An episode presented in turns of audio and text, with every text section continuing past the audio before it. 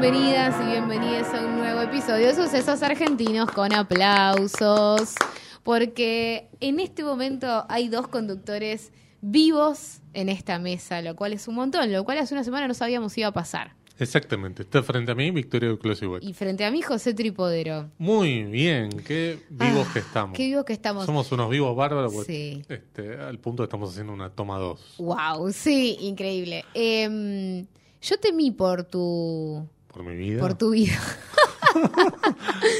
Sí, es verdad, me mandaba muchos mensajes. Yo aparte le mandaba audios medio muertos. Sí, no modulaba. no modulaba. No modulaba nada. Pero no, no decís- modulaba como siempre, sino no modulaba de una manera ya. No, no, una eh, manera preocupante. En la que claro. aparte yo decía, pero él se está escuchando porque él me dice, estoy bien, gracias. Y yo decía, no estás Claro, bien. no, no me estoy escuchando. No, no estás bien, no te, no te está... Pero bueno, si él cree que eso es estar bien, quizás no está tan mal como yo creo.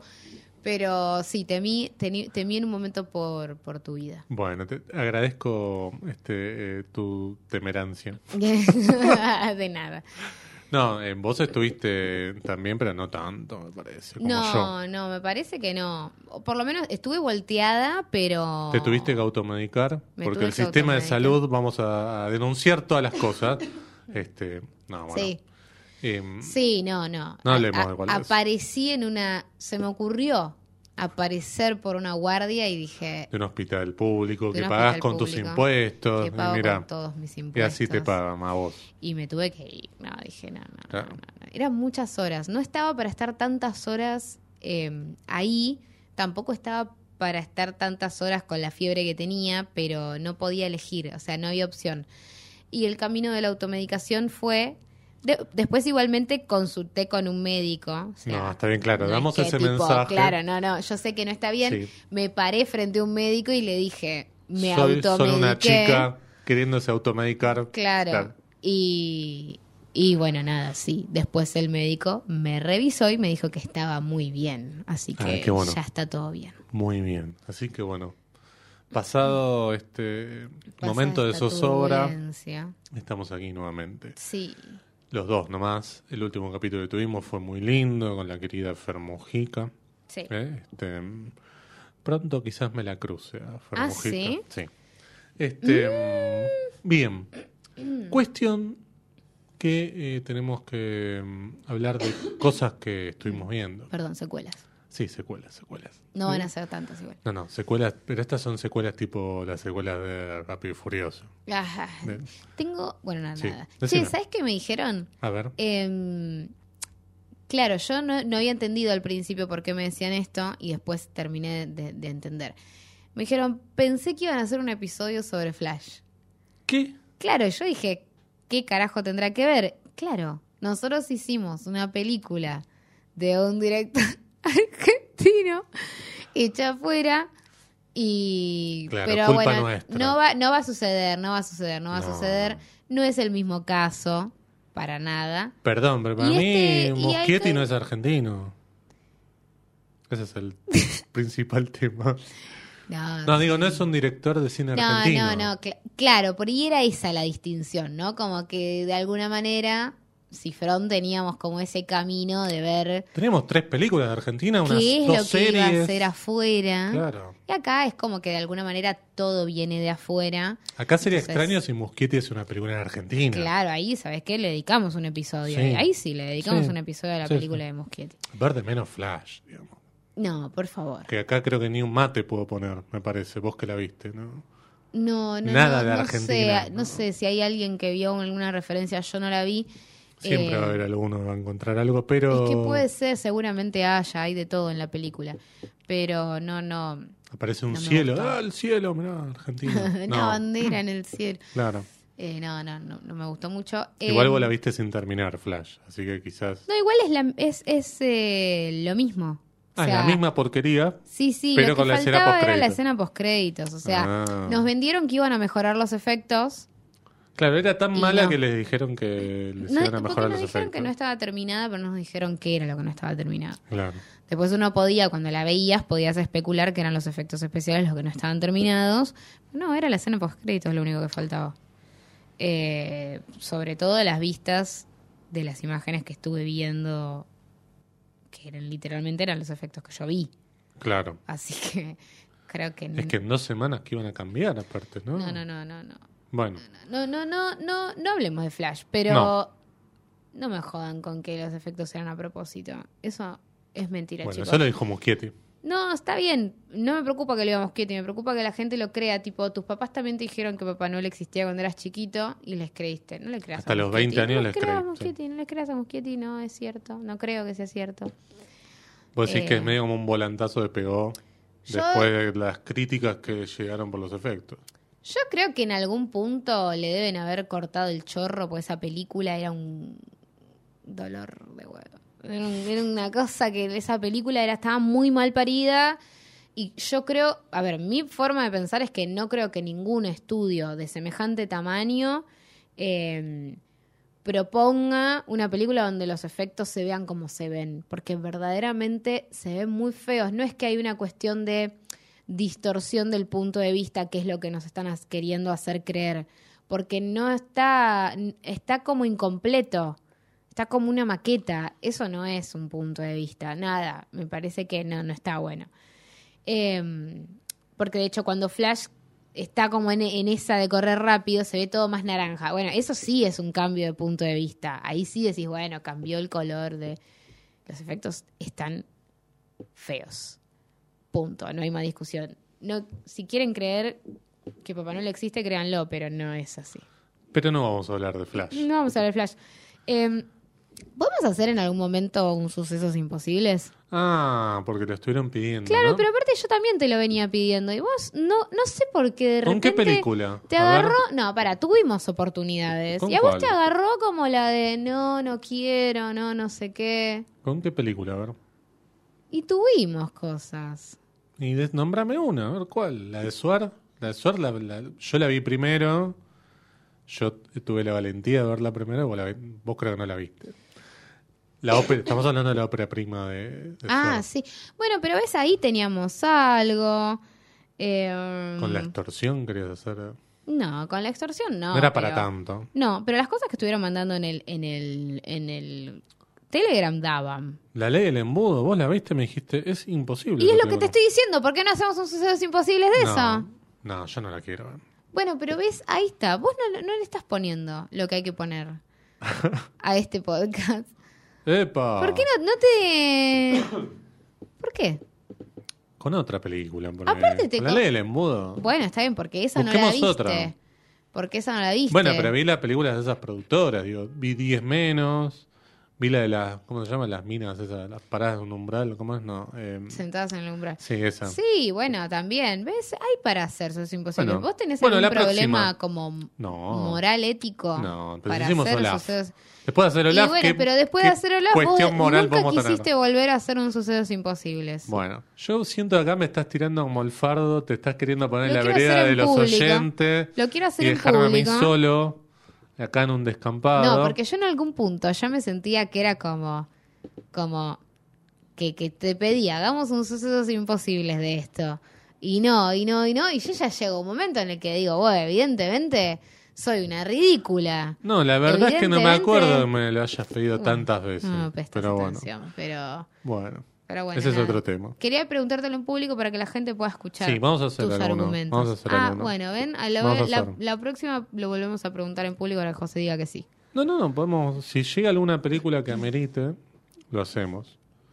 Em, no sé si hacerlo tipo, ¿cómo es? En vivo, mirar la película en vivo. No. Lo hace otro podcast, Sí, igual, y no, está bueno bien, lo hace muy bien, y mejor que nosotros. Sí.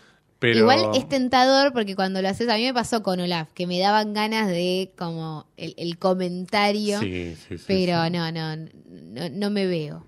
Bueno. Pero cuando aparezca una película que amerite, no sé cuál así en el horizonte tenemos, digamos. No La sé si del Carnevales. No, por favor.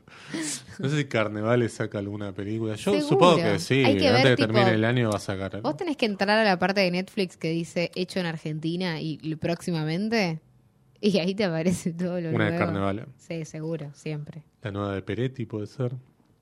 Producida por Orsay. Mira cómo se le llenó de brillo la cara a Vicky. Eh, Hay que ver. Hay que verla igual, porque capaz está buenísima y venimos y la comentamos Por como eso. misántropo, no Sí, sé. sí, sí. Bueno, y si no, la comentaremos como otra. No, como no, no, sucesos imposibles. no prejuzguemos. No, por favor. Pero bueno, nos están dando como vibras ese tipo de producciones, ¿no? A ver, lo único que pudimos ver de ahí fue la uruguaya. la uruguaya y a la mí no verdad me que era para hacer un suceso imposible. A mí no me gustó, sí, me, me parece así.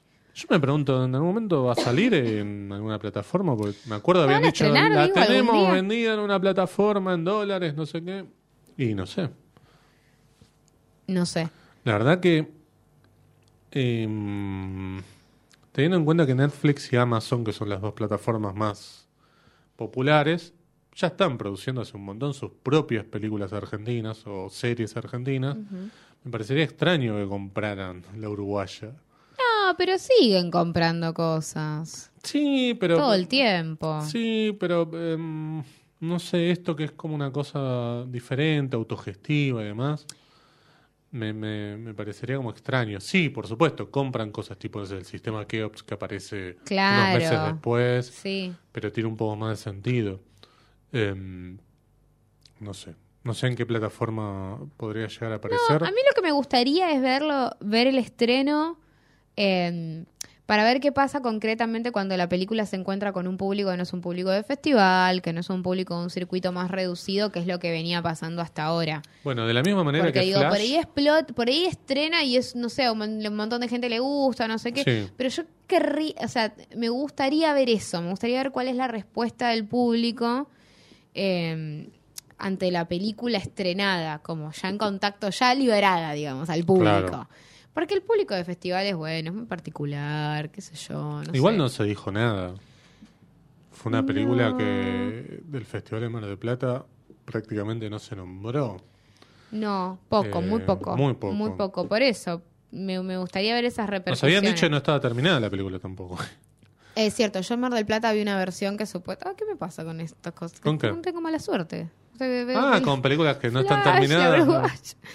Eh, sí, no estaba terminada en Sí. realidad. En re- no, pero en realidad, pará. Ellos dijeron que no estaba terminada cuando la presentaron a Mar del Plata. Cuando la estrenaron en Mar, en Mar del Plata sí estaba terminada. Eso es lo que dijeron ellos. Para mí, yo lo que te había dicho en su momento era que a mí me parecía que el sonido todavía necesitaba laburo.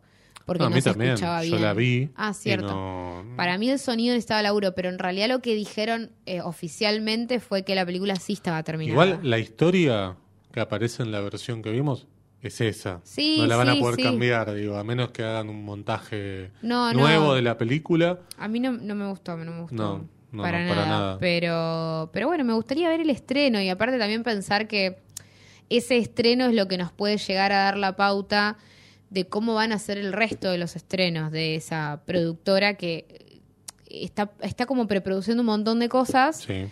Pero lo único que está concretamente es la uruguaya, que es como un primer intento, entonces también es como que, nada, para mí hay como una cosa ahí que todavía está como por, por empezar a rodar, ¿no? Sí.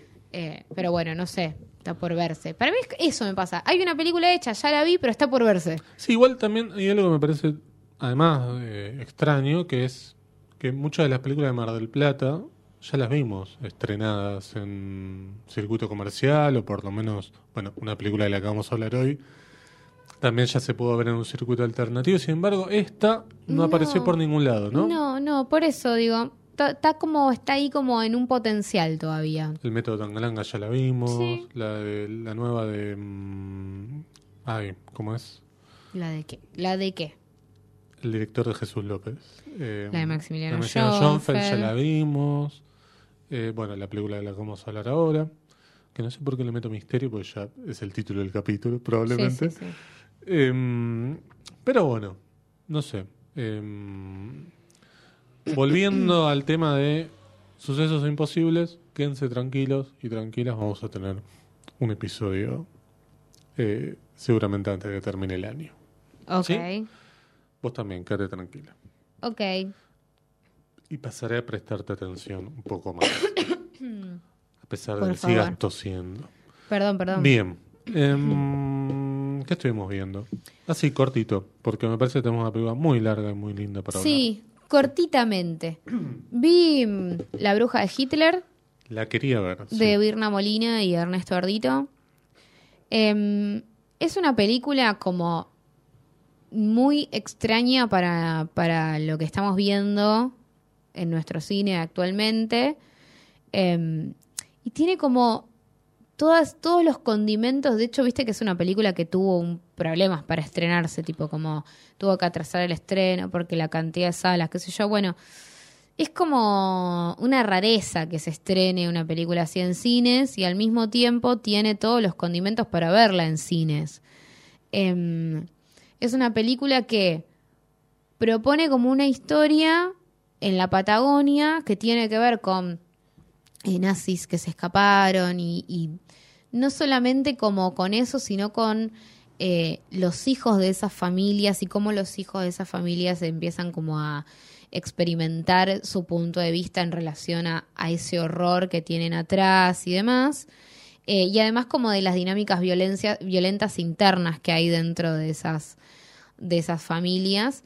Em, pero todo esto que yo te estoy diciendo, que tiene por ahí como una connotación más narrativa eh, tradicional, en realidad está planteado desde un punto de vista como más onírico, es, eh, hace como todo el tiempo cambios de formato en la imagen, eh, trabaja con el sonido también como cosas que parecen ensoñaciones. Claro, es muy para cine, por lo que me Muy, contás. Muy. Y no es una, una narración nada tradicional, digo, es una película muy especial, eh, muy rara, muy rara, eh, pero que tiene un trabajo, el trabajo con el sonido es buenísimo, o sea, verdaderamente es buenísimo, te da mucha calidad. Eh, y la imagen también está como muy bien, digo, me parece que es una película que me llama la atención. Después te puede gustar más o menos porque yo creo que para un público le puede llegar a parecer aburrida o para cualquier público, digamos, puede haber como esta cosa de por momentos caer eh, o no saber a dónde va, pues es una película larga, eh, dura dos horitas, entonces es una película larga eh, que para mí en algún punto se te cae y te, mm, te aburrís un cachitito, después volvés a, a la tensión de la historia, la ensoñación, el exceso a veces de lo onírico, viste que por momentos es como que decís, bueno, pará, necesito anclarme a algo y entender hacia dónde va la película. Pero son como para mí detalles dentro de lo que es una película que, que me llama muchísimo la atención con la- el nivel de calidad que la hicieron Bien. entre las cosas que se estrenan. Eh, y además esto, ¿no? Como imaginando un mundo, imaginando una estética y todo eso, corriéndose del naturalismo por completo. Nada, me parece que es muy llamativa por lo menos. Digo, yo la, la recomendaría porque me parece que está bueno ver esto. Digo, está bueno ver que se puede hacer esto en este momento y en este país y eh, en nuestro cine. Y tenerlo ahí. Después no sé, digo, no, no, no creo que sea una película que explote porque es muy rara. Sí. Eh, pero yo la vería. Para darle una oportunidad, digo, algo diferente. ¿no? Exactamente, como decís, che, te van a pasar cosas por lo menos. Bien. Te va a llamar la atención. Bueno, espero que cuando salga este episodio todavía esté en alguna sala, ¿no? Además del Gomón. Eh, Sí. Yo supongo que la tiene complicada, ¿no? Yo creo que la tiene complicada y también es una película que no sé dónde podría estar. ¿Cuál, cuál podría ser su hogar? Movie. Ni, ni movie, te digo. Ah, vos sí, ni movie. no. muy Ah, rara bueno. la película, es muy rara. No, Ah, pero bueno, si hay un lugar puede ser movie, pero No, y si no, cinear, digo. sí, es Este, cierto. Es donde tendrían que estar todas las películas argentinas, ¿no? Sí. Por lo menos durante un tiempo. Sí. Eh, espero Pero que por lo menos aparezcan en el formato estreno, ¿no? Que no me acuerdo cuánto estaba. ahora. 200p. 200 pesos, nada. Cero, cero. Ni, ni un alfajor, mirá. Ni la vaselina que tiene Vicky acá. Este adelante. 300. Ah, mira. ¿La vaselina o el La el vaselina. Ah, claro, mira. Sí. Y, y- y es más divertida una película. Sí. Bueno, em, yo que vi, que me estás preguntando con la mirada. Bueno, pensé que no habías Eh, visto nada y no te quería comprometer. Sí, sí, sí, yo vi algo, te, te conté antes, pero bueno, eh, después de que no presta atención soy yo. Vi la serie Gamer, una serie que Flow prácticamente todos los días me Te ofrece algo, por me- todos lados. Claro, me la ofrecía, dije, bueno, vamos a verla, qué sé yo. Em, y me pareció divertida. No esperaba nada y me encontré con con algo que, que- que funciona muy bien y mm, por supuesto se hace eco de este boom que hay, ¿no? Sobre la idea de, de- no solamente del, de lo que es jugar en línea, sino también esto de, bueno, algo que yo no lo puedo entender muy bien, pero supongo que es una cuestión generacional, que es que alguien se siente frente a una computadora a ver cómo juega otro, ¿no?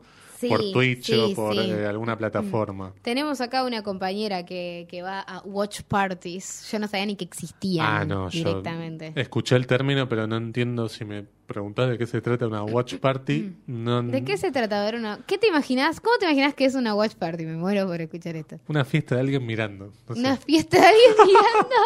Pero. Pero como No, que entras y qué. No, bueno, ¿Qué hay adentro? ahora yo puedo entender que se trata de Ah, porque gente ahora que estás ilustrado. Estoy por tu- ilustradísimo, por- mirá. Bueno, ves, al final yo estoy menos ilustrada, porque yo no termino de entender bien. Tipo, no termino, si la, no termino de entender si la persona que juega está en la fiesta o la gente se junta a ver una transmisión. No termino de entender eso. Se junta a ver una transmisión. Ah, o sea, el jugador no está ahí.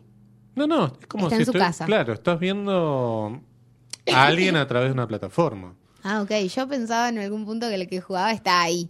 No, pero se Y hacen iban igual todos eventos. alrededor a verlo jugar. Bueno, igual esta serie muestra.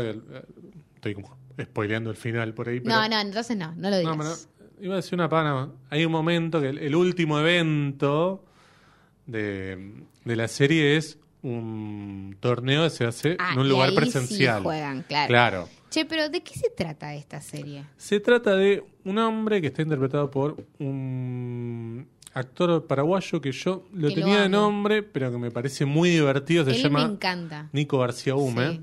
que me- acá me parece que está súper bien. Y además, Él me gusta mucho siempre igual. Es ¿Pero en qué otra cosa muy gracioso. estuvo? Yo lo vi ¿Todo en por? No. ahora. Sí. ah, claro, es de siete- cajas, es verdad. O pero no lo tenía de cara tan. por ahora vos lo viste. Es Por ahora es otra serie gracioso. ¿no? Sí, está No. en varias series web. No, no, no la vi esa. Pero acá interpreta a un hombre de unos cuarenta y pico que eh, está medio como en la lona, digamos, ¿no? Está en una crisis muy grande y demás. Y descubre que puede volver a meterse en un mundo en el cual él ya vivió, que era el de los videojuegos, pero en otra época, digamos, hace 20 años, que era algo que no sé si no no, no creo que te acuerdes porque eh, seguramente eras muy chica pero esto de chicos que se juntaban en, en en ciber eh, Sí, en amigo. los cibers a ¿cuánto jugar te, ¿Cuándo te pensás que nací? Antes de ayer, pará. bueno perdón Pará un poquito. perdón bueno Sí, se juntaban a jugar claro juega al counter, counter. claro Sí. Pero ahora el, el mundo de los videojuegos como decía es completamente distinto es más aislado todavía no porque es como bueno estoy en mi casa y eh, juego en línea con un montón de gente pero estoy solo, digamos. A diferencia de un ciber que estabas eh, con un montón de gente por lo menos en el mismo lugar. Bueno, y este hombre descubre que puede volver a meterse en ese mundo, pero con todas estas normas nuevas, es decir, jugar en línea. Claro. Y claro, contra los que juegan son niños Sí. prácticamente, no juega contra gente de su edad. Es Burns vestido de Jimbo. Claro, exacto. Eh, y hay un equipo, porque hay equipos, digamos, de, Ok.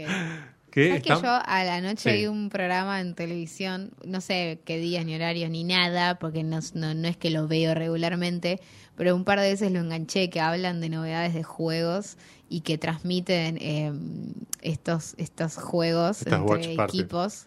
Somos dos viejos Y- tratando de las decir las palabras rato, ¿eh? justas. sí. Las veo un rato, porque es Sí. muy gracioso cómo lo relatan. Tipo, porque tiene relatores. Claro, claro. Y es muy gracioso. Y lo que me pasa es que juegan juegos que yo no entiendo nada de lo que está pasando, entonces el relato no, no, no importa, no entiendo de quién es quién, Claro. qué hace el monstruito. Es que están los, Pero es muy gracioso. Es que están los esports. es, Eso. este, Ahí va. Gente que juega profesionalmente. Claro. esto, Y se transmite en televisión, muy loco. Sí, eso, sí, sí, sí. loco. Claro, justamente se transmite a través de un ¿sabés formato que el cual la gente que juega eso no mira. Y yo juego a los Sims. sí, ese es eso mi lo único sé. juego. Lo sé que es tu. Mi este, única pasión. No, y el. Resident Evil. Pero mi pasión. ¿Qué cosa? Y mi, es mi pasión, los Sims. Sí, sí, sé que Me elijo eh, juego. eh, eh, es una de tus eh, cosas. digamos. Cosas. Bueno, entonces este hombre un día ve que hay un equipo que está buscando este, un integrante más. Claro, este, esta gente le hace una prueba, esta gente son dos pibitas y un pibe, y descubre que el tipo es muy bueno jugando un juego que es uno de estos tipos, un counter. ¿no? claro. Y mm, cuando deciden conocerlo, se dan cuenta que es un viejo. Literalmente dicen, es un viejo.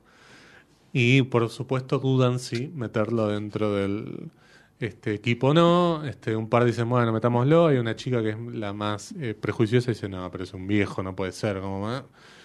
Y finalmente, por supuesto, termina integrando este equipo este, para meterse bueno, en lo que es una competencia en la cual hay un equipo mucho más poderoso que está liderado por Martin Slipak, que es un viejo conocido de este personaje del que hace Nico, Nico García Hume, Ah. que tiene una cosa medio como... Es tipo Cobra Kai lo que me estás diciendo. Exactamente, es tipo Cobra Kai. Ok. Tiene la estructura de Cobra Kai, decir, pero este, con otro tipo de, entre muchas comillas, deportes, ¿no? Claro. Em, está el personaje de Charo López, que hace de una mamá de una de las chicas. Eh, Que es una mamá que tiene la misma edad que, que él. Claro, pero. Claro, exacto. Pero eh, interpreta al típico. Al, al típico estereotipo de la madre soltera que tuvo una hija muy joven, digamos. Eso. Me pareció muy divertida, digo, este, sobre todo porque me parece que toma muy bien las cosas de este nuevo mundo, por lo menos para mí, nuevo mundo, que es el mundo gamer. Este nuevo mundo. Eh, y este lo, hace muy bien, digamos. Este, Es divertida, ¿te reíste? sí, sí, sí, muchas veces. ¿Con Muchas veces. ruidito? Sí, porque Ah, tiene bueno. situaciones que, a ver, no es División Palermo, no tiene Sí. ese tipo de humor absurdo o este eh, imposible, digamos, sino que tiene un humor más de, bueno, esto de los cruces generacionales, eh, de este tipo como, bueno, eh, que además tiene como un, un, un perfil espelado, es medio grandote, digamos, no, no, no hay manera de que pueda pasar por alguien más joven, ¿viste? Sí, Al sí, contrario, sí, pasa por alguien más viejo de lo que es. Eh, y me, me parece como muy divertida. ¿Sabes qué? ¿Qué? Acá que tenemos una, una obsesión con una, Una locación este año. No, me estás jodiendo. La casa de Blondie. No, no, Sí. no, no. ¿En Sí, serio? Sí. La casa del tipo es la casa de Blondie. O yo estoy viendo Pero la casa de Blondie en ¿vos todos estás lados. viendo desde el plano de afuera? ¿La fachada? La- No, yo te estoy hablando de la fachada. El interior me importa un huevo. La Puede fachada- ser un estudio en el interior, pero no, no, pero la que- fachada es no, la pero misma. el interior es el mismo. Es está la- bien. Pero ¿la fachada la viste? Sabes que no me acuerdo ahora. Voy Tendría que tener que ver esta serie. Solo para ver eso. Me parece que no, pero puede ser ¿Cuánto que duran sí. los capítulos? No, son 20 minutos, son 8 capítulos. Ah. La ves en una tarde, te digo. Y, mm, no, pero la parte de adentro, digo, la escalera, toda la, la parte del interior, digo, eh, es la casa de Blondie. Y la casa de Fito Páez, digamos, la serie de Fito Páez. Y la casa de la extorsión. De la extorsión. No la casa de Franchella, la casa del que matan Lo que la pasa es que la extorsión. Solamente aparece un momento en la parte de afuera, nada más. Claro, pero es la misma casa. Es Bueno. la misma fachada. Claro, pero yo creo que, bueno, en Blondie utilizan no El solamente interior la también. fachada, sí, sino sí, el interior. esa parte sí, Sí. pero es la misma igual. Por más Claro. que sea la fachada, Claro, la claro, extorsión no. también aparece. Claro. O sea, Claro, pero acá me parece que aparece. Aparece mucho el interior. necesito saber dónde está esa casa. Creo que. mm, A ver. No, no, no, no, no empeces a inventar No, cualquier inventar cosa. no, pará, estoy pensando, digo, pues no aparece el cartel de la calle en ningún momento. No. Pero me parece que es tipo como Villa Urquiza A o mí, Villa me, Ortúzar a por mí ¿sabes ahí. que me dijeron que mm, se estaba que el- todo lo que fue Fito se filmó en Avellaneda, Sí, sí, sí. sí. entonces que siguiendo esa línea podría ser una casa de Avellaneda. Esto es suceso se investiga. ¿No? Diga suceso llamado la solidaridad si alguien sabe quién es esa casa. Sí, por favor, por favor. Igual tenemos ahí, ten- tendremos que preguntarle a un Sí, especialista. Le voy a escribir directamente. Escribile ahora, mira, mientras yo hablo. Pero no me acuerdo cómo se llamaba. No, un papelón. Dale. Papelón. ¿Cómo se llamaba quién? Nuestro Marcelo Martínez. Probablemente el mejor eh, Bueno, pero no está con ese nombre acá. Sí, está. No. No estoy viendo eso que vos me estás diciendo.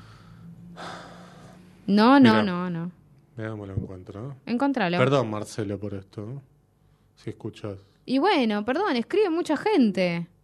Me acordaba de él, pero no me acordaba su nombre. ¿Qué querés que haga? Marcelo Martínez. A mí me parece Marcelo Martínez. Marcelo Martínez. Vos- Mirá, no me parece a mí. Bueno, ah, bueno, lo tenés agendado. Ah, bueno, y entonces, ¿ves? Y bueno, Porque ¿cómo por eso que no me lo- aparecía, el, por eso no sabía el nombre. Bueno, Bueno, no importa. Deja. después le escribimos. Después le le escribo. Le quiero escribir yo, porque yo soy la que vio esa casa primero. Entonces quiero saberlo. Te decía sacar las fotos y todo. Yo Tocar quería- el timbre que en te realidad, entrar. yo no quería que esto Claro. hiciera público. Yo quería ir a la casa y sacar la foto y después contarles. Miren lo que hice. Era Sí, medio la justo, película. pasaba por acá. Era Pasaba medio por la película que, que, que vamos a hablar después. Era mi investigación. Ah. Uy, no, pero si llegas a desaparecer, No. qué lindo sería. Me voy con Diego por el interior de la provincia de Buenos Aires A buscarte. Sí, sí. ¿Sí? Igual duramos 10 minutos. ¿Harían ese viaje? 10 minutos. Llegamos a Junín, me muestra Porque la cancha. yo iría a Junín. Ya me empezarías a buscar para el otro lado. ¿Pero por qué? ¿Tenés que hacer el mismo eh, tour, digamos, en todo? Por... Ah, bueno, vos querés que haya el mismo. Bueno, está bien. No, no, ¿pero por qué? Y porque Ah, si vos- me fui a buscar una casa y me, ustedes me vienen a buscar y yo te estoy diciendo que la casa la fui a buscar a Avellaneda y vos me vas a buscar a Junín. Pero no tenemos películas, si vas a a Avellaneda quedarme- nada más. Te saca nomás, tenés que irte más lejos. Bueno. A Uruguay, no sé, andate no. a algún lugar más, más lejos, no sé. No, no, me gusta la idea de en- adentrar al, Claro. a la, profundidad. Y terminás en el doque, Sí. tipo Cupa. Sí, sí. Todo eso voy a hacer. Bueno, Caminando. eh, estamos divagando mucho y es momento de hablar seriamente de una película que nos gustó en demasía. Sí.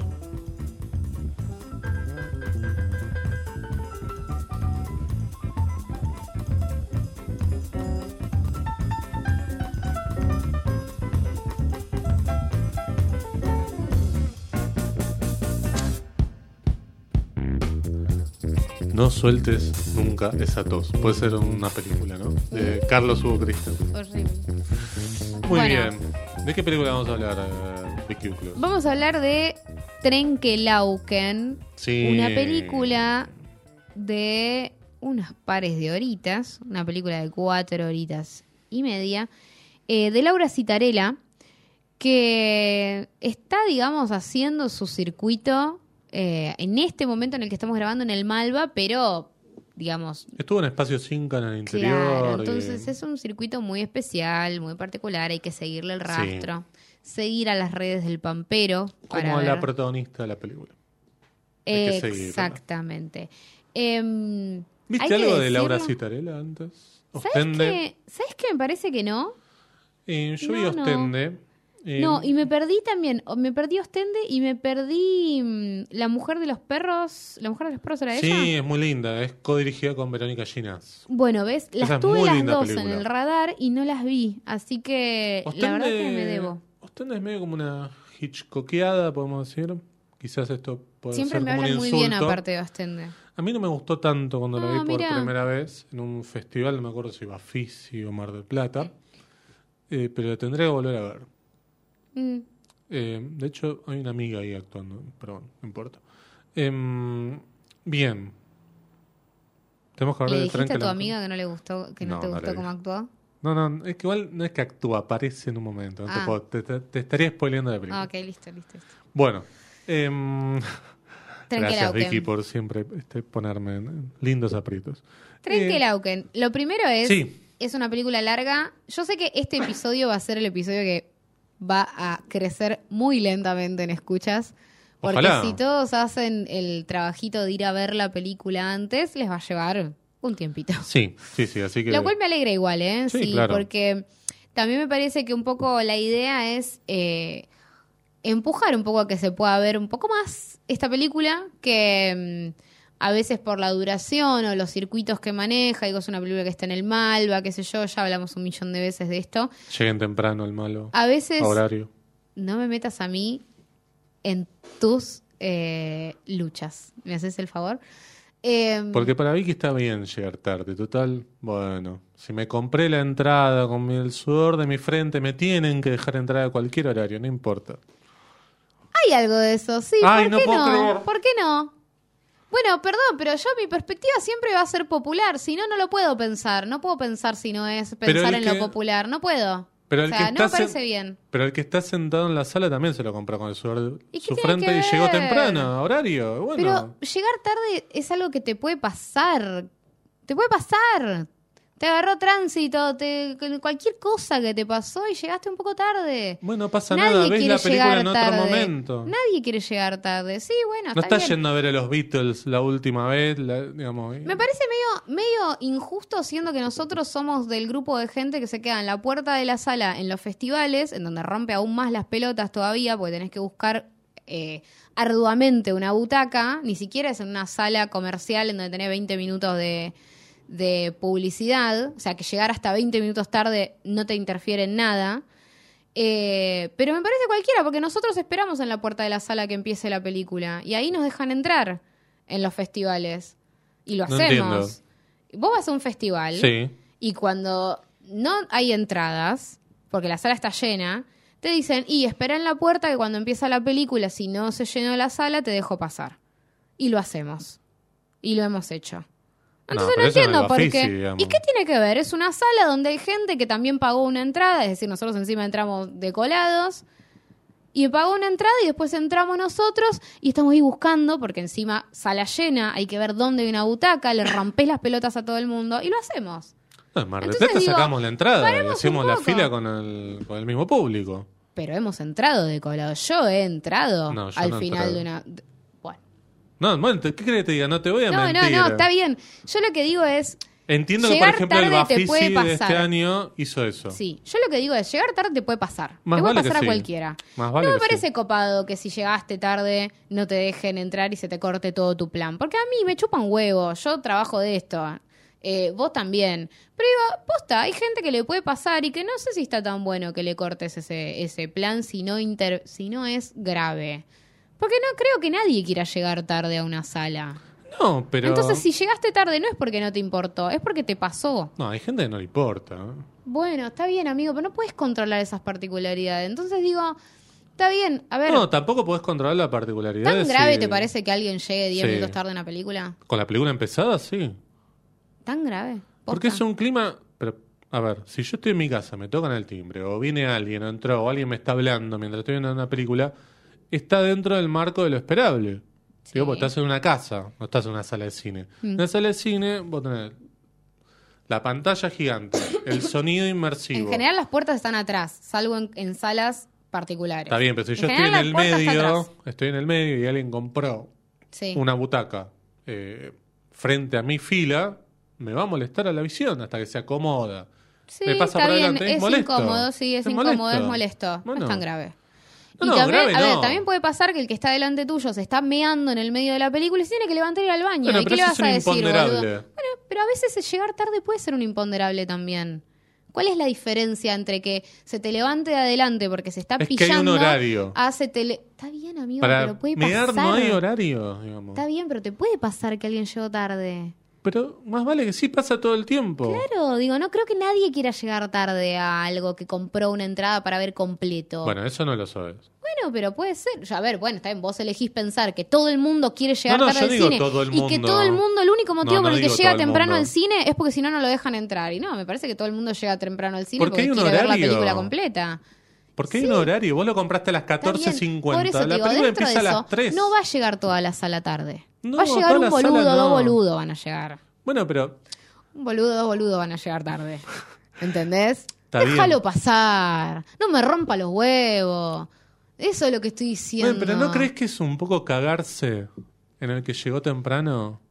O el Es que llegó al molesto, horario. Es molesto para el que temprano llegó horario, temprano. digo. Es molesto para el que Bueno. llegó temprano. Pero tampoco me parece que es una tendencia que como que todo el mundo esté No, llegando a cualquier hora a la no. sala. Si de una sala que vendiste Pero vos te podés 100 acordar personas, de alguna función que haya sido y no haya entrado nunca nadie tarde. A mí no me pasa nunca. Siempre entra alguien, siempre. Entonces digo, Mira, en general cuando voy a una sala comercial hay tanto tiempo de publicidades que verdaderamente son 20, 25 minutos de por eso publicidad. tenés un montón de tiempo, en digo. general yo no recuerdo así que, que me haya verdaderamente estorbado a alguien que llegó muy tarde. Sí en festivales, en festivales me molesta muchísimo. Porque Bueno. aparte la gente entra con linternas sí. y empieza a alumbrar todo y, y la película ya empezó y las publicidades no son tan largas en, en el cine de los festivales, entonces el tiempo se acota.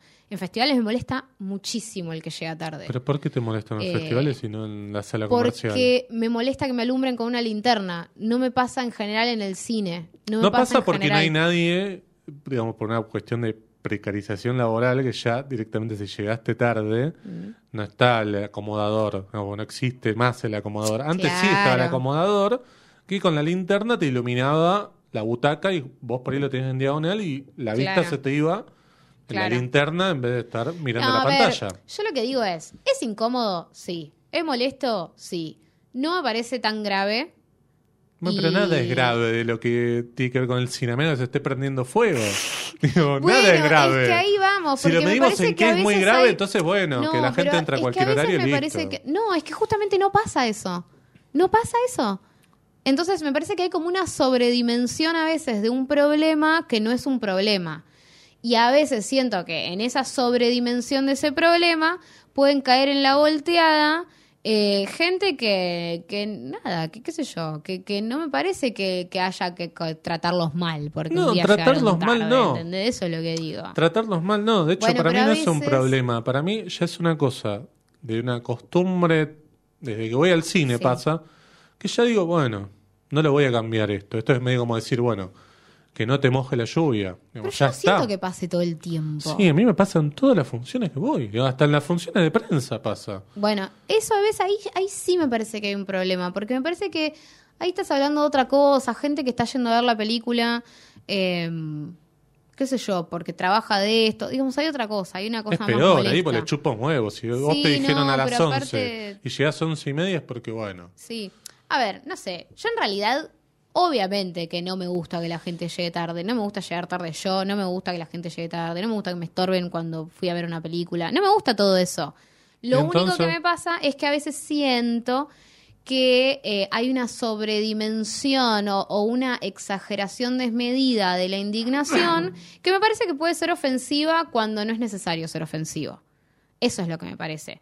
Como me parece que tratar a la gente que llega tarde de, no sé, de cualquier cosa, es demasiado agresivo cuando se supone que lo que nosotros queremos hacer es tratar de que la gente no llegue tarde y no, No, que se yo- sientan unos pelotudos. No, yo estoy de Entonces acuerdo. yo siento eso, ¿entendés? Estoy de Como que pasan eso. cosas dentro del ámbito del cine y demás, de las artes, pero digo el cine porque es lo nuestro. no, Digo yo- que a veces la gente se indigna demasiado y empieza como a despotricar contra el público, como son todos unos pelotudos, son todos unos inadaptados, ¿no? Como que no, empiezan bueno, a pero ese es el exagerar. problema de esa gente que tienen Bueno, pero, malas pero maneras pasa de... un montón, boludo. O sea, llega alguien tarde al cine y ahí ya hay un montón de gente agrediéndolo. Pará, tampoco bajemos un cambio. O sea, no, No, es igual, necesario. ahí eso nunca me pasó de gente puteando al que entra tarde. No, yo me refiero al debate. No, bueno, pero el debate es el problema de la gente que debate, digamos. Tiene por eso malos también modos. me parece que vos po- uno puede colaborar en bajarle un poco el tono. Eso es lo que creo. Me parece que uno puede colaborar en bajarle un poco el tono y decir, che, esto es molesto, está, bu- está bueno no hacerlo porque vos estás concentrado, pero también ser tolerante con el que verdaderamente le pasó algo y llegó tarde, porque vos no lo sabés. Claro, pero con el que se jacta de que, che, Bueno, ¿cómo puede ser que no me dejaron entrar tarde ahí? Ahí te dan ganas de Bueno, revolearle eso- una botella en la cabeza. Eso, ¿no? eso me parece que, que también es una pavada, digo, ¿no? Como querer hacer una bandera de algo que hiciste Bueno, que está por mal eso, y, claro. que te- y que alguien te señaló que estaba mal, digo, no me parece. Es como que un me- viejo en la calle, me llevaron preso. No, y bueno, bueno. hijos de puta, no. Y sí, ¿qué crees que hagan? Y bueno, es que también me parece que está como esa persona está haciendo lo mismo, que es como Y bueno, levantar claro. una bandera. Y yo digo, pará, no levantemos la bandera ni de que hay que matar a todos los que llegan tarde, No, ni no, de no, que eh, da lo mismo. Yo no digo matar, simplemente cosas. digo, la película empezaba a 14.50, Sí. vos tenés en general 10, 15 minutos de publicidades y Sí. demás, la película termina empezando 15 y 5. Ujú. Si vos llegás 15 y cuarto, sos un hijo de puta, llegaste media hora tarde. No llegaste 10 minutos sí, tarde. sí, yo lo entiendo. Entonces ahí. Ojo, también mi me idea no parece- es, perdón, mi idea no es matar a esa persona. Señor, si quieren, se le devuelve la plata. Bueno, le ¿ves? damos otra entrada para la función que viene, pero usted no entra acá. Bueno, ves, ahí también, ahí hay Eso una es. solución, ahí hay una solución que me parece más, más potable, ¿entendés? Porque Mm. yo también te entiendo al que, por ejemplo, compró una entrada, se le hizo tarde, pero no la quiere perder porque se queda, no sé, sin la plata, sin la película, sin Claro. eso, Bueno, y también me la parece un bajón. Pero nada, en fin, yo en realidad a veces discuto estas cosas por como que les trato de bajar un poco el tono porque siento que hay gente que se indigna un poco de más. Y me parece que cuando uno se indigna un poco de más, termina como ofendiendo a las personas a las que supuestamente queremos llegar cuando comunicamos. Mira, yo Eso creo- es lo que creo yo. Sí. Para mí no está bueno decirle al público que son unos pelotudos No, o unos no, inadaptados. no, no, para mí no para está bueno, porque se supone que vos querés interpelar a ese público y decirle, che, ¿sabes que cuando estás viendo esta película, por ahí no da que te lleves un pochoclo al cine, pues es una película para un clima que te tenés que concentrar? No decirle, eh, sos un inadaptado porque comes en el cine, porque lo estás alejando. Para mí ese es el punto. Y me pasa un poco con, con este tipo de discusiones. Eso es lo que creo yo. Ese es mi postulado. Muy bien. Así Listo. que ustedes después pueden votar. Team Vicky llegó tarde, no me importa. O Team José, soy una persona. No, y ahí va Este- José y lo, lo lleva todo al plano más simple que se puede. Claro. Eh, bueno, en fin, En nada. fin, bueno. Eh, Íbamos a hablar de una película. íbamos a hablar de una película. Hablemos de la película. Hablemos de la película. Trenkelauken. Laura Citarella, ya dijimos, yo Sí. por lo menos me perdí las películas de ella. Sí. Las quiero ver, sobre todo a partir de haber visto Trenkelauken. Linda puerta de entrada, Trenkelauken. Sí, Te claro. mandás a ver una película. Porque es una película muy diferente a las otras que había hecho Laura Citarella. De hecho, Ostende es una película que dura una hora veinte, creo. Y esta dura, como decíamos, cuatro horas y un poquito más, cuatro horas veinte más o menos. Y esta tiene es una película de cajas chinas, podemos decir. Primero, de la estructura, ¿no? ¿Te gusta Esto- decir cajas chinas? Me gusta decir caja china, mamushkas, o este, eso. Pero acá me parece que aplica muy bien, eh, más allá del latiguillo, porque mm, está dividida primero en dos grandes bloques, son Sí. dos películas, de hecho lo Sí. charlábamos, de hecho en los pósters ustedes van a ver eh, que dice parte 1 y parte 2. Sí, y si la buscan en internet van a ver que dice, por ejemplo, dos horas. Claro. Entonces van a ver que está hablando de, de una parte. Exacto, la primera parte dura dos horas y un poquito y la otra dos horas diez, dos horas y cuarto. Y además está dividida en capítulos. Sí. son 12 capítulos que cada, cada uno de ellos tiene un título que en cierta forma lo que hace es eh, sintetizar lo que va a ser ese segmento, ¿no? Sí.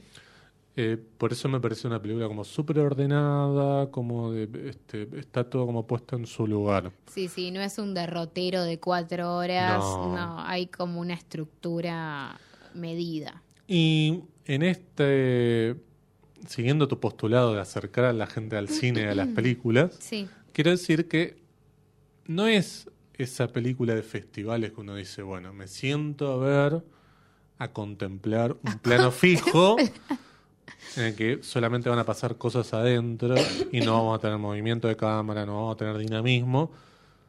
Lo que me pasó, por lo menos en las primeras dos horas, es que estuve viendo una película súper enganchado, Sí. pasaban un montón de cosas, no solamente de la historia, sino de lo visual, desde el sonido, de los personajes que aparecen, digo, todo me pareció como súper dinámico.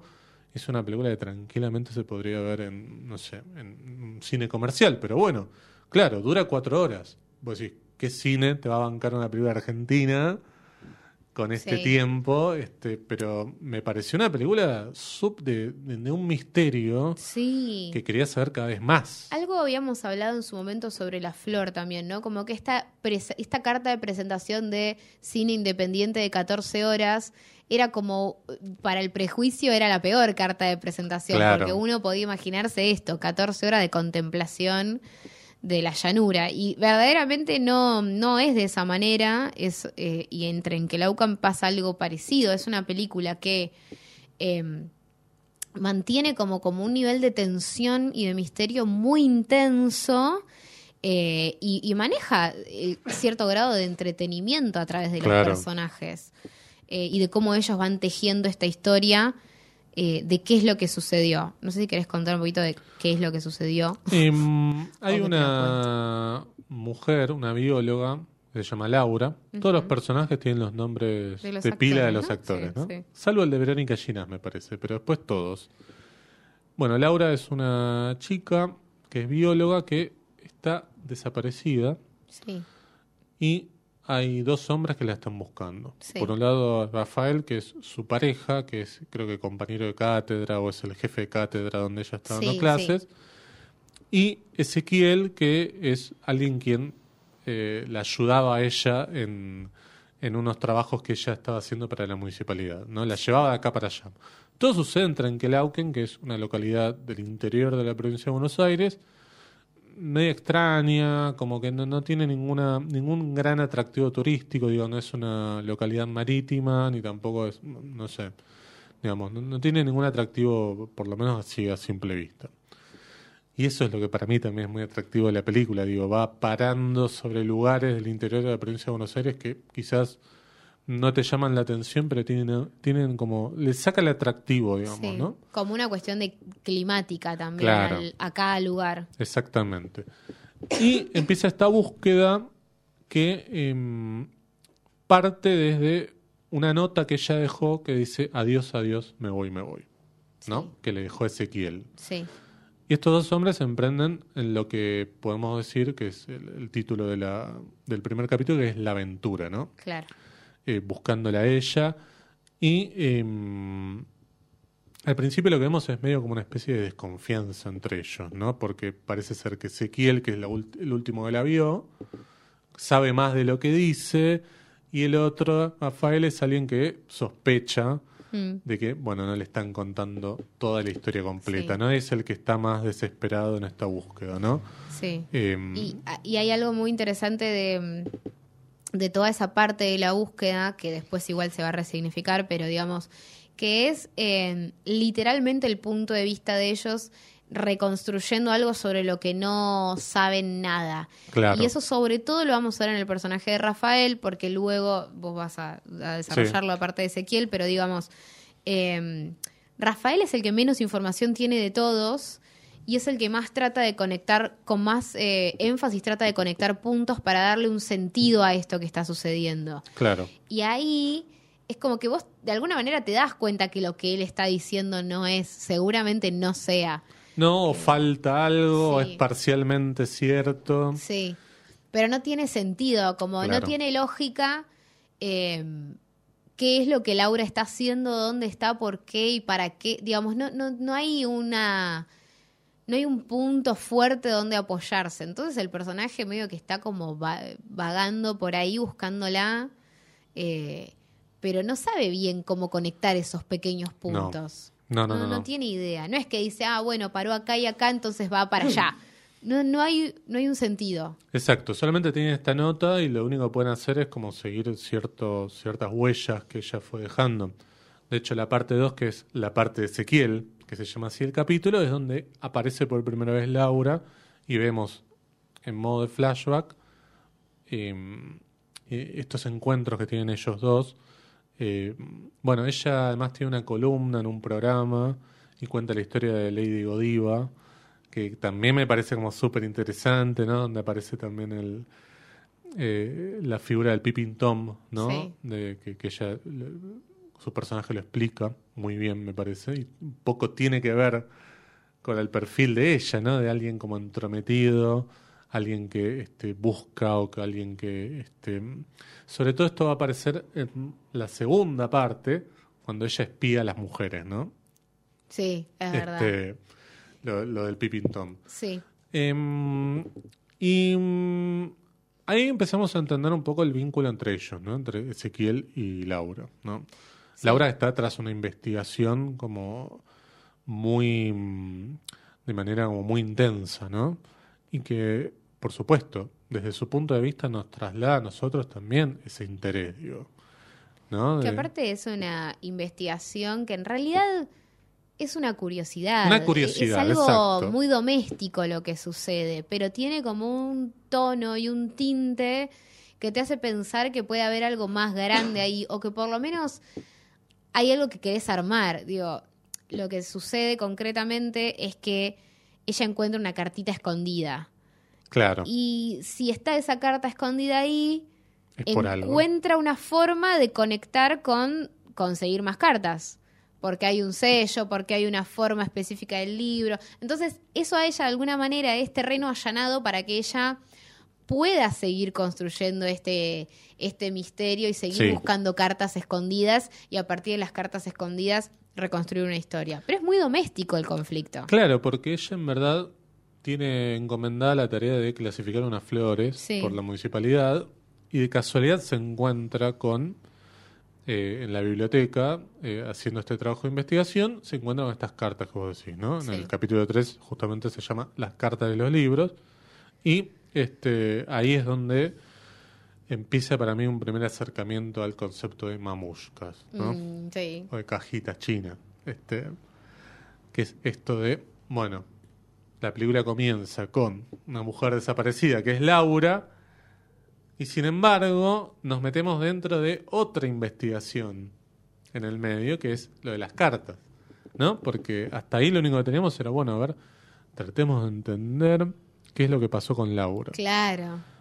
Y Laura mismo nos mete como personaje en otro misterio, dentro de su propio misterio. Tratemos de entender qué es lo Claro. que- quiénes son estas personas de las cartas y también como la expectativa de ver hasta dónde pueden llegar a, a desenredar ellos también, ¿no? Como me parece que hay misterio en todos lados y hay expectativas en todos lados, porque en algún punto la expectativa de si la encuentran o no está, luego eso se va a disolver un poco porque se va a espaciar en el tiempo y en el medio empieza esto, la expectativa de quiénes son las de las personas de las cartas, la expectativa de qué pasó con ellos, Sí. si van a poder resolverlo o no, y además, bueno, la expectativa de qué hizo ella con todo eso. Tal cual. Y mm, lo tiene un poco de interlocutor a Ezequiel, digamos, para la investigación, porque ella, en verdad, está haciendo esto en solitario, pero le cuenta toda la historia a, a él, Sí. digamos, de, bueno, de, de quién es este personaje que escribió estas cartas, que es eh, Carmen Osuna. Sí. em, no, Carmen, Carmen, Carmen Zuna. Zuna. Osuna. Osuna es... Osuna Sí. es el de los ojitos azules. ¿Quién? ¿No dice así? No sé. Eh, es un... No escucho. Es un cantante. Bueno, le mandamos un saludo. Decía, De reggaetón o cosas así, no sé bien. Sí, esas mierdas. Este, mm, em, entonces, ella lo tiene a él de una especie como de interlocutor y él se empieza también como a se le empieza a encender la curiosidad al mismo tiempo, ¿no? Porque no es solamente alguien que escucha o que acompaña, sino que al principio sí, pero después se va transformando en alguien que, bueno, se va a meter cada vez más, ¿no? A hacer sus propias interpretaciones y demás. Eh, y acá me parece que está la clave de la película cuando eh, ella le pregunta cuál es el misterio. Mejor dicho, él le pregunta a ella, ¿cuál Ah, es el misterio de, de las cartas, digamos? Porque uno dice, bueno, estás leyendo unas cartas de una señora Claro. que hace X. 60 años le mandaba un tipo a Italia, no sé qué. Y él le pregunta, ¿cuál es el misterio? Y ella le da a leer una carta y él acaba con la conclusión de el misterio es ella. Sí, sí. Claramente esa podría ser como el tagline de la película casi, ca- casi ¿no? Este, el misterio es ella. Em, claro, porque además eh, lo interesante acá de este vínculo, lo único que vos tenés son las cartas de ella. Sí. No tenés nada de él. Em, eso me parece No, como- las cartas de él. Perdón, tenés. tenés las cartas de él, no ¿Qué tenés te nada pasa? de ella. ¿Estás, no, estás perdón. como cambiando Sí, estoy la cambiando la historia. perdón. No, tenés las cartas de él, no tenés Las cartas las de él. ella. Claro. Eh, y a través de él, ellos intentan como armar los momentos en los que estaba ese vínculo. Porque Claro. si él escribía más triste, si él le escribía eh, como más apacible, si él estaba desesperado Sí. por encontrarla, uno puede asumir que ya no le contestaba. Pero son todas cosas como fragmentadas. Claro, exacto, exacto. Tenemos solamente el punto de vista de él en las cartas. Eh, en cambio, en la película tenemos puntos de vista que van y vienen todo el tiempo, Sí, ¿no? sí. Eso es como súper interesante. Por eso en el capítulo 4 se deja un poco suspendido en el tiempo lo de las cartas y volvemos a la búsqueda de ellos dos, ¿no? Por eso Sí. se llama Adiós, adiós, me voy, me voy, el capítulo. Y ya acá estamos en un nivel en el cual, por ejemplo, Ezequiel está hinchado las pelotas, Rafael. No, lo, ban- no se lo banca más. Este, me encanta la cara de él, digamos, cada que lo mira, cuando el otro viene y le cuenta. Este, como, A mí, me perso- eh, Rafael me hace, el actor, me hace reír tanto. es. Sí, me Sí. causa mucha gracia él, como Sí. sus caras, sus gestos, la sorpresa. Sobre todo cuando hace de personajes que no saben bien dónde están parados. Sí, Eso me causa mucha gracia. Como... Sí, cuando se cruza con la jefa de ella en la municipalidad, toda esa- todas esas escenas me parecen fantásticas. ¿no? Sí, yo creo que hay algo del tiempo de desarrollo que tiene la película, que es que está contando eh, algo más que el suceso de, no sé, a ver, en, una, en una película más corta y más tradicional, vos Sí. tenés como, necesitas contar dos o tres momentos fuertes y en el medio, bueno, construir la llegada a esos momentos. Acá, digamos, hay como una cadencia que es distinta, que permite hacer recorridos em, que vayan como, no sé, como construyendo a los personajes, Claro, construyendo clima. claro. O sea, toda la escena de él con la jefa de ella es una construcción de clima que De- después con mucha no te- comicidad también. Sí, y que después no te va a completar algo No. en términos de trama, como decir, bueno, esto es lo que está por generar un desenlace. No, no, no, digamos, formaba parte de una construcción de clima que es lo que hace que para mí la película sea disfrutable. Y vos digas, no importa que sepas lo que pasa al final, lo que no pasa al final. Lo que importa es que la transites. Y además todos los personajes parecen saber más que él, porque la Sí, jefa le dice en un momento... él ni sabía que tenía un programa de radio. o Claro, sea, no, no ni- sabía ni nada. sabía. No, no, en un momento él le dice, no, pero estamos construyendo una casa, no sé qué, y ella le dice, bueno, está bien, entonces va a volver. ¿No? Es como, seguí creyéndotelo, no sé. Eh, pero es muy graciosa toda la parte en la que ella dice, no, pero bueno, este, ella hizo un buen trabajo, pero llegó un momento en el cual se la empezó a mandar, se quedó más días en el hotel, y él dice, bueno, está bien, yo me voy a hacer cargo de los gastos. Pero yo, buena onda, le conseguí un cuarto en la casa de mi abuela y se fue sin pagar. Bueno, no importa, yo me voy a hacer cargo. Y se Dice llevó mis botas de lluvia. Sí. Bueno, lo que te dije, me voy a hacer cargo, digamos. Es muy bueno ese increscendo Sí, de sí, sí. Que, que pertenece casi como a otra película, Sí. ¿no? Una Sí, y, aparte me encanta cómo todo eso va dándole unas características muy especiales al personaje de Laura, digo, porque no es Claro. eh, una heroína de una aventura No, que va a emprender no, un viaje, es una mina muy común. Pero que en genera un una cosa muy de... común. Y todo genera un halo como de Claro. misterio enorme Claro. pero en un en un en una dimensión que me eso esto es lo que me gusta de la película como es algo chiquitito pero que para la película tiene una dimensión enorme, ¿no? Sí. Como digo, el lugar, porque ahora de repente es como, yo estoy segura que voy a Trenkelauken y no sé, digo, no, no, no, no, no va a emanar ese, No. e- ese misterio. Te vas a querer volver el mismo día, capaz. No, pero estoy segura que nada, que es un lugar súper cotidiano y Sí. no tiene como esa cosa de decir, bueno, no sé, no sé cómo explicarlo, pero esa Sí, idea de construcción de un espacio en el cual pasan cosas, ¿no? Digo, Ciudad de Buenos Aires es un lugar en el que supuestamente pasan cosas todo el tiempo. Eh, y me da como esa sensación de que acá construyen desde eso, como desde, bueno, y acá mirar todo lo que puede pasar en este Claro, lugar, ¿no? claro, claro, claro. Eh, y eso me parece interesante porque pasan las mismas cosas que acá. Sí. Pero acá ya hay como una cosa de, ah, la ciudad. No, pero no, esto- digo, ah, ah, acá Pero pasa un todo, es lógico. En un momento creo que ella dice algo así como una cosa media de pueblo de, bueno, si vos te quedás parado en, el pue- en una calle durante un tiempo, conoces a la mitad del pueblo, una cosa Claro. así. Eh, Sí, que me parece re interesante. Sí. Porque eso, o sea, como observar esos espacios me parece re interesante. Sí. Porque te das cuenta del potencial que hay de ficción también. Claro. Dentro de cualquier lugar y Bueno, no que es- esté circunscripto todo acá. Esto es algo que hace el pampero todo el tiempo. Sí. ¿no? No, no sé si dijimos que esta es una película del pampero. Sí, sí, sí. Eh, y se nota mucho, digamos. Eh, eh, para bien, digo, por estas sí, cosas, ¿no? sí, a mí me, me encanta.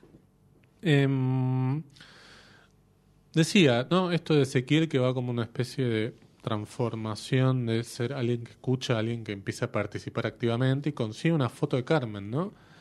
y se invierten un poco los papeles porque él empieza a tratar de convencerla Sí. a ella de esta es Carmen, ¿no? O cómo él llegó a esa deducción de quién es Carmen, una maestra suplente, ¿no?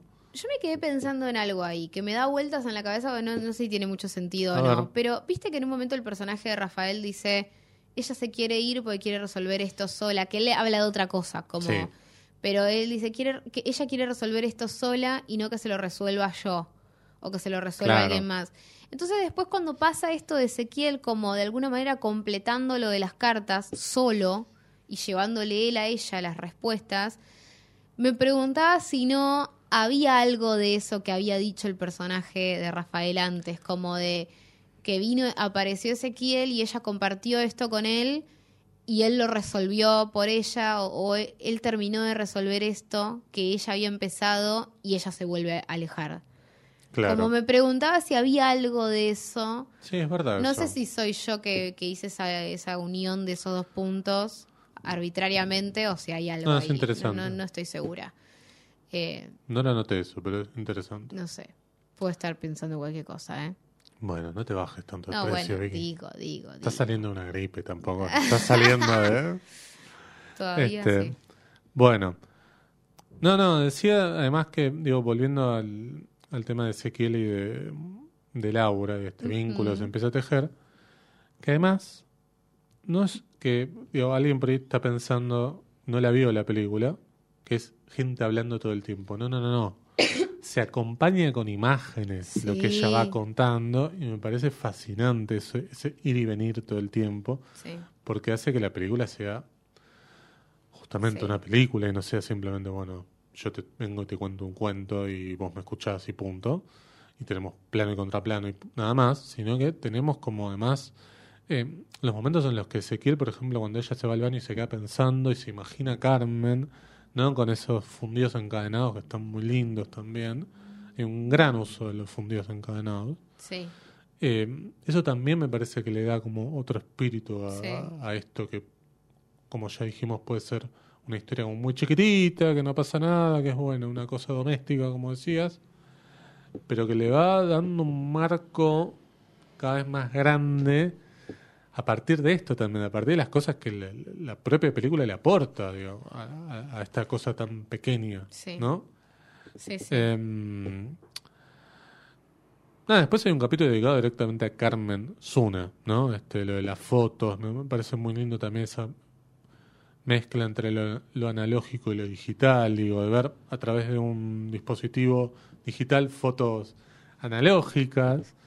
Em, y esta idea del triángulo que envuelve a, a Carmen, ¿no? Este, eh, para mí hay como una cosa también de, de imágenes fantasmagóricas que le aparecen a él cuando se empieza, uno empieza a imaginarla Carmen, Sí. ¿no? Acostada o eh, y claro, esto por supuesto alimenta el enamoramiento con Laura, ¿no? Sí, sí, sí, sí, totalmente. Eh, y todo esto solamente es una parte. la no es una parte, claro. O sea, estamos como muy metidos en todo lo de las cartas y, y todo lo que es Carmen Zuna y todo lo que es eh, el misterio de Laura y demás. Y después la película construye una segunda parte que es genial. Sí. Sí, bueno, ahí me parece que hay una cosa que es que cuando termina la primera parte que tiene que envuelve por un lado la búsqueda de Laura, de estos dos tipos, y cómo Laura primero encaró esta investigación con las cartas, termina en la nada. Sí, Digo, en alguien que por ahí está esperando, uy, bueno, a ver cómo termina la historia de Carmen, darle una especie de conclusión. No. En un momento es simplemente se llegó a un punto en el cual se encontró una última carta y se terminó. sí. Eso me parece fascinante.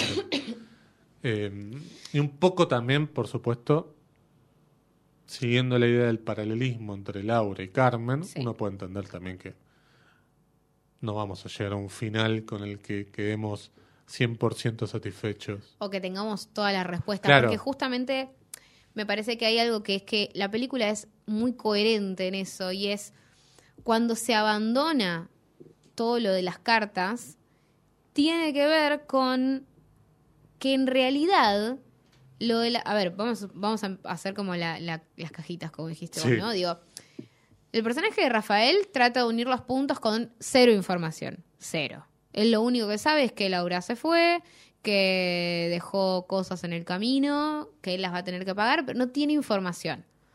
Luego está Ezequiel, que, que la, la sigue con la información de las cartas. Como de alguna manera él conectando la- a Carmen y las cartas con Laura para buscarla.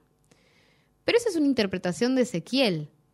Después va a venir toda otra parte que es lo que de alguna manera es el punto de vista más de Laura, explicando un poco eh, cómo fue esa conexión y a partir de ese momento vos te das cuenta que en realidad todo lo anterior, como venía del punto de vista de ellos, era como una especie de, de- de error, Sí, ¿no? Como digo, su camino fue, su, su ida, su escape, fue por otra cosa. claro. Ellos fueron los que conectaron mal los puntos. Sí, el tema es que siempre Rafael está como en, en la oscuridad del asunto. En la oscuridad digo que no, sabe bien qué es lo que pasa. Pero Ezequiel sí cree que sabe lo que pasa. En la primera parte, por haberla acompañado, por lo las cartas y demás, parece que sabe como, bueno, Claro, se metió en esta. sí. Y en la segunda parte aparece un personaje nuevo que es el de la conductora del programa de que ella estaba, Sí. que tiene mucha más información de la que Ezequiel conocía. Y él está pasando a ocupar, en, por el- de alguna manera, el, el papel de Rafael. Párrafo aparte, qué graciosa la escena en la que tienen que entregarle el programa horario y no le ¿Te sentiste identificada? Ay, me reí tanto, me reí tanto porque ves esas cosas son las cosas que puede hacer una película de estas características sin estar perdiendo tiempo de desarrollo de la trama y de la curva, ¿no? Claro. Como digo, estas son las cosas que te puede contar Solera. Es, esa escena es excelente. Sí, muy bueno. Digo, un chabón que tiene que entregar el programa a las nueve y lo entrega a las nueve y media. Pero aparte hablando de pelotudeces, Sí, tipo, sí, repite sí, sí, una sí. y otra vez lo mismo y es muy gracioso. Sí, comentarios aparte fuera de lugar, digamos, qué linda se vinieron las chicas, No, debe ser no, por el pero verano, aparte todo le como... dices, tenés que cerrar, sí, sí, pero antes, no, no, es Sí. como toda una situación muy cómica que lo único que hace es abrir un poco al mundo de esta, de esta otra mujer Sí, eh, que tiene un temperamento totalmente distinto, que no se comporta igual que los, que los tipos que están ahí, que tiene sus propios temas. eh, que la relación con Laura es a través de esta columna y otras cosas, pero que no compartió con ella todas estas investigaciones y misterios Claro. y nada de todo eso. y sin embargo tiene mucha más información Sí, que los demás. Y es la única que no la está buscando, Claro. a pesar de tener toda la información o casi toda la información o, o el camino ahí Sí. disponible para entender qué es lo que pasó. Y es por eso que no la busca, y eso es interesante. Eh, y ahí a- se abre toda una cosa que, que yo pensaba en, en breve historia del planeta verde, ¿no? Digamos, como... Pero, viste, se abre toda esa cosa de... Y de repente, no sé, ciencia ficción. Sí, Digo, como, Pero ok, que- gracias, era lo que le faltaba a esta película. pero que es completamente verosímil. Sí. Digo, no es que uno diga, me "Uy, encantó no, ¿y eso. esto de dónde salió? No. No, porque aparte empieza muy lindo eso, porque empieza en la primera parte, porque alguien Claro. menciona que aparte son historias que vos decís, uy, es re posible esto, como que apareció un bicho en, una en la laguna y que mm, obviamente todos pensaban que era un bicho extraño. Y bueno, después resultó que hicieron un escándalo, pero era un yacaré, qué sé yo. Tipo, una Claro. cosa así. Eso es re, como, re, no sé, está ahí como información casi de fondo. Sí, como información oficial queda ahí.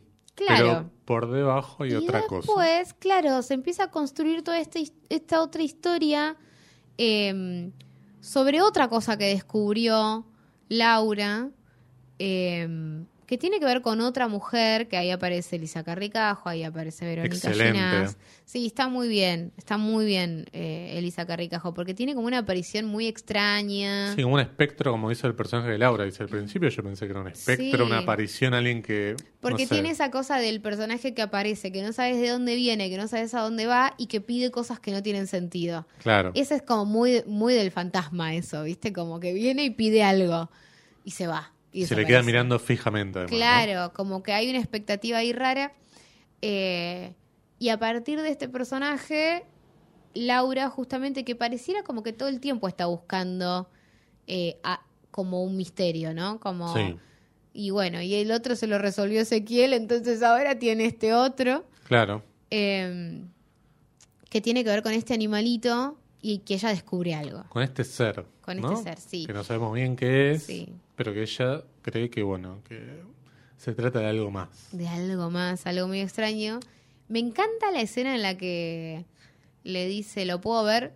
Y el personaje dice a Carrizaje, le dije, no, no, no, no. O sea, como- Claro. me encanta esa escena, porque Sí. aparte es, es la mejor justificación para por qué no lo ve al bicho, por qué no se ve. No, ni en pedo, te lo voy a mostrar. Claro. Pedo. Como me parece, ya Sí, está está listo. Con eso está muy bien, suficiente. Sí, es muy divertido toda esa parte. Este, pero se genera un misterio con el tema de las flores, ¿no? Que es lo que le piden a ella, como es bióloga además. Bueno, eh, tiene facilidad para clasificar o para encontrar. este y, mm, No, y volviendo un poco a lo del, de este animalito, este ser, El le da un sentido, claro, el chiquito le dice ella a Laura, Sí, me ¿no? encanta que le diga así. Este, no le digas el chiquito, le dice en un momento, creo, ¿no? Este, le da un sentido dramático a- al lugar, a Trenkelauken, porque lo Sí. encuentran en la laguna, Sí. ¿no? Este, en un Sí, momento sí, explican como si que... fueses un abuelito. Claro, exacto. Eh, eso me, me gustó mucho, digamos. Sí, a mí también. Eh, y ahí aparece como todo esto otro que es bueno, pero ¿y entonces ahora a dónde vamos? Claro, Si entonces no eran las cartas, si entonces no era Rafael y si entonces tampoco era Ezequiel, pero sí es esta criatura, ¿qué pasó con Laura? Y el cierre me parece maravilloso, sí. porque Por- sí era todo lo otro también. Claro, exacto. Este, pero me parece también maravilloso el tema de cómo en un momento em, Laura dice, yo quería ser como ellas, yo las amaba. Se genera un triángulo también como de, de afectivo, Sí, sin que profundice mucho sobre No, ese aspecto, no. pero me parece que como que, bueno, está pasando un hijo de puta con un camión acá, no sé a quién le va a poder sacar algo. Este, porque no hay nada acá. Leí a alguien No hay que, nada acá. O leía o escuchaba a alguien que preguntaba y Sí. decía, pero yo no entiendo cómo es, porque yo tampoco no, no, no- no termino de entender cómo es la dinámica, porque pasa bastante rápido. Claro. Vamos a suponer que vos tenés algo y estás en este momento escuchándolo.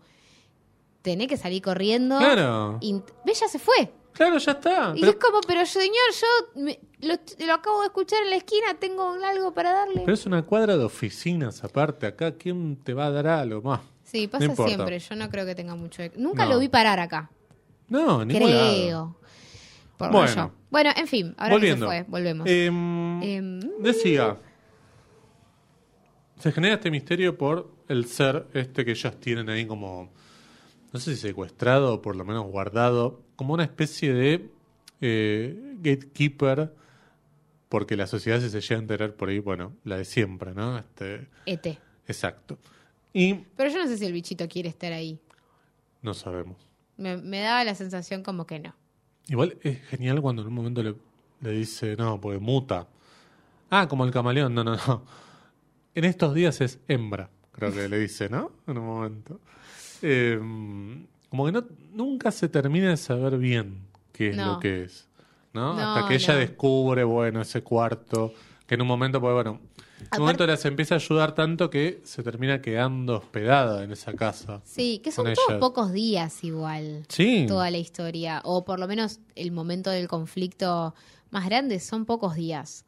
Eh, Y perdón, todo esto lo sabemos a través de una grabación que está Sí. escuchando Ezequiel, que como nosotros está desayunando con todo esto. Sí, sí. Ay, me olvidé lo que. Ah, sí, que esto de la figura del.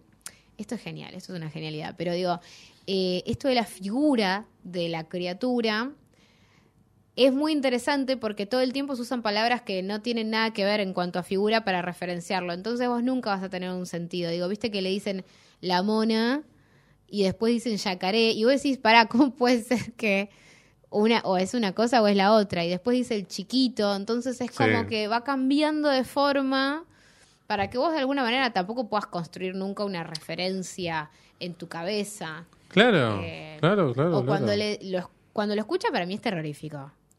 tremendo. Eso es tremendo. Tremendo. Y cuando se asoma a la puerta, y, y ahí ya, bueno, bajamos un poco el tono, pero eh, que le dice escucharlo respirar son como burbujitas. Digo, todo, todo es una referencia que anatómicamente no tiene sentido. No. Y eso me parece que está muy bien. Porque no me parece que no trató de construir una lógica para que vos armes el rompecabezas. Es como todo el tiempo es muy abstracto. No, y que lo hubiera mostrado además no hubiera tenido sentido. Digo, Y no. Eh, y después, bueno, viene la última parte, que es la parte de Laura, Sí. que es cuando eh, el personaje de Lisa le pide un auto, ella trata de conseguírselo, justamente le consigue el auto de Ezequiel. Sí, menos mal, una amiga. Consigue Este, el auto de claro.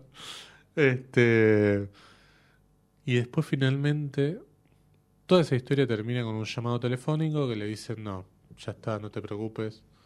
Nos fuimos, conseguimos las flores por otro lado, con las flores que te quedaron, haz lo que quieras. Vos no hiciste nada mal, pero ya está. Que ahí te das cuenta que en realidad ella también ahí fue un poco Ezequiel. Digo, porque Claro. porque no en realidad nunca estuvo dentro de ese de ese triángulo. No. Eran ellas dos Era su percepción. y ella ahí metida, pero en realidad no no era que ella era parte. No, no, para nada. Eh, por eso digo, el tema del punto de vista es fundamental en la película. Sí. Digo, cómo va variando, cómo va generando una especie de círculo.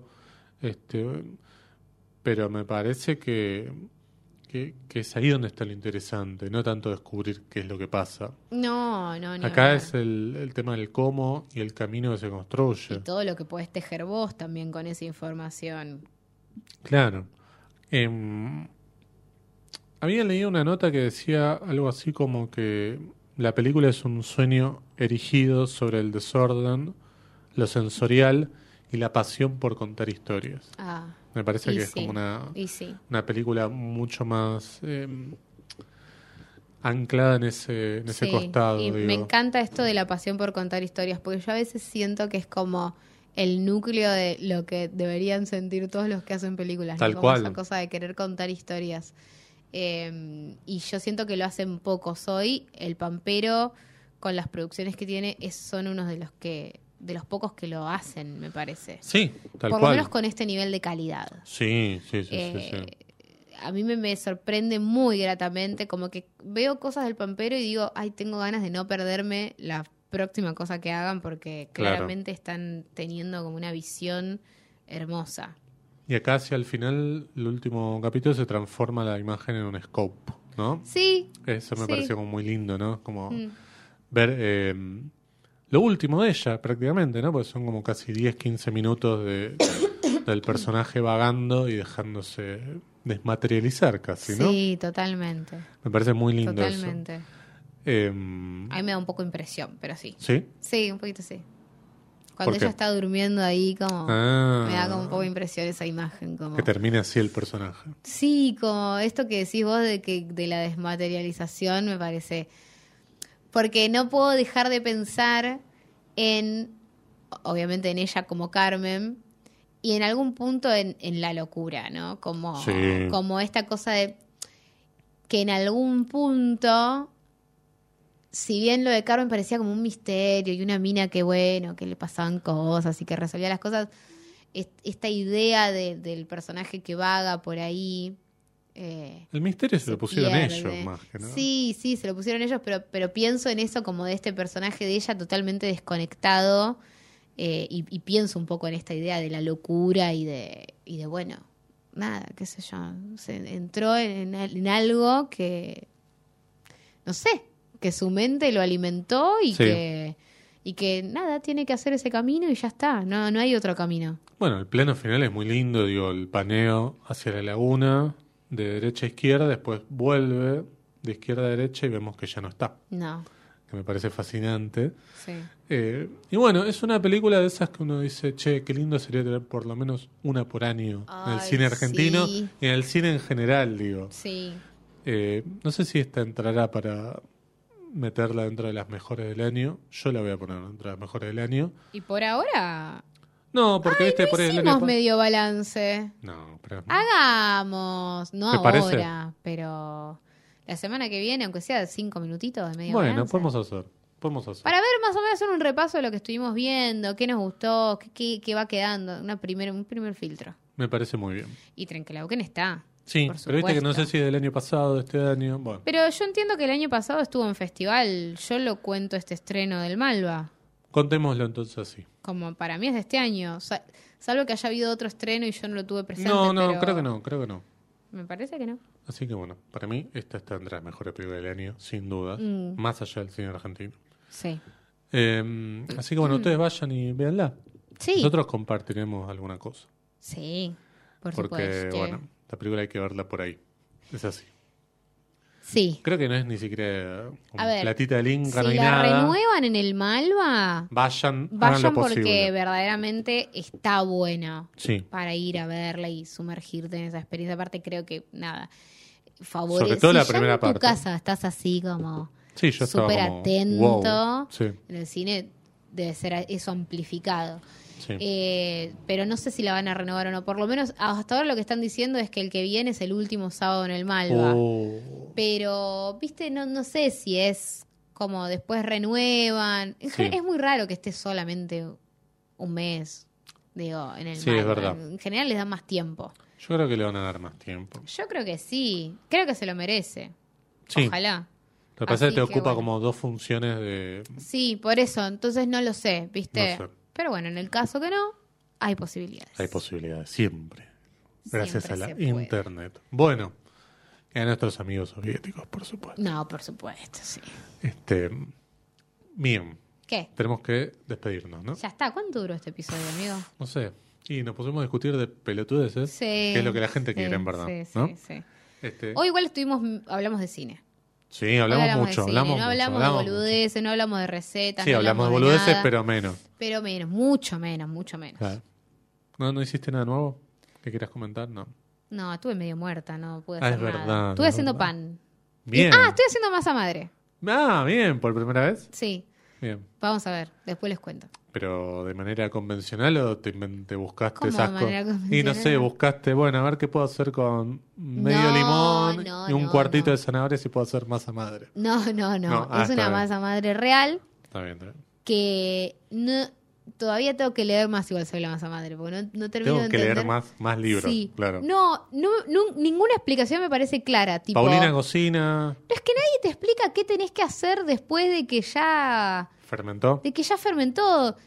Sigo alimentándola todos los días. Puedo Es como esperar. chiquito, ¿Cuándo la, Claro. ¿cuándo la puedo usar? ¿Qué te, cómo, ¿Cómo sé cuándo la uso? No, nunca hice yo, no. ¿Cuál, cuál es la cantidad que hay que usar? Porque hace poco vi una receta de un chabón que usaba una cucharita chiquitita y es como, pero entonces me va a sobrar muchísimo. Si la alimento todos los días, voy a tener un balde Monstruo, gigante de masa madre y voy a usar de una cucharadita. ¿Puedo no alimentarla un par de días? No sé, tengo muchas preguntas y nadie me las sabe responder. Bueno, quizás en el chat te contesto. Dale, las dejo ahí. Saludamos a nuestros amigos de siempre. Sí. El señor Cristian Ponce. Sí. El señor Adrián Lackerman que me escribió. Me dijo Escuchó. que escuchó Silvia Prieto. Ah, a mí también me dijo, ¿escuchas Silvia Prieto? Así sí. que esté contentos. Sí, le mandamos Por Sal. Mujica, por supuesto, ¿no? No, que fue la que la propuso Obviamente. y que es la topetitud de la crítica, ¿no? Top, Como- la top, topísima. Exactamente. Bien, eh, a nuestros amigos del grupo de Telegram. ¿eh? Sí. Este, que en estos días estuvimos medio muertos. Hubo gente que aprovechó para irse del ¿En grupo. serio? Sí, somos menos. Y bueno, pero también, Voy a tener que ir ¿vos qué a- pensás? ¿Que nosotros vamos a fallecer y ese grupo va a seguir vivo? Y, pero por ellos, porque por ahí generan un vínculo. Si nosotros... Yo hace un montón que no interactúo. Ayer puse un mensajito después, no sé, Bueno, dos semanas. no, yo también. Vos pues no querés, ¿verdad? No, no, no, yo porque también estuve medio muerta. Ayer en un momento Sí.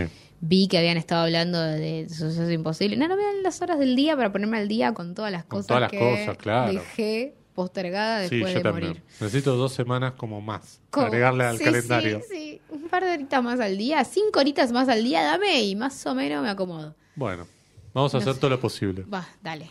Bueno, eh, muchas gracias a Punto Cero, que nunca agradecemos, Eso, sí. este, por el espacio, por el lugar, por las instalaciones. wow, sí. Eh, tranquila, se está grabando. Tuviste medio capítulo mirando al monitor. Sí. Este, no, yo no voy a hacer toma 3 de esto. No, y si no no salió, chance, no hay mala chance, suerte. No hay chance. Charlamos un poco de última. Dale. Bueno, muchas gracias Victoria Duclos. No, gracias a vos, José Tripodeiro.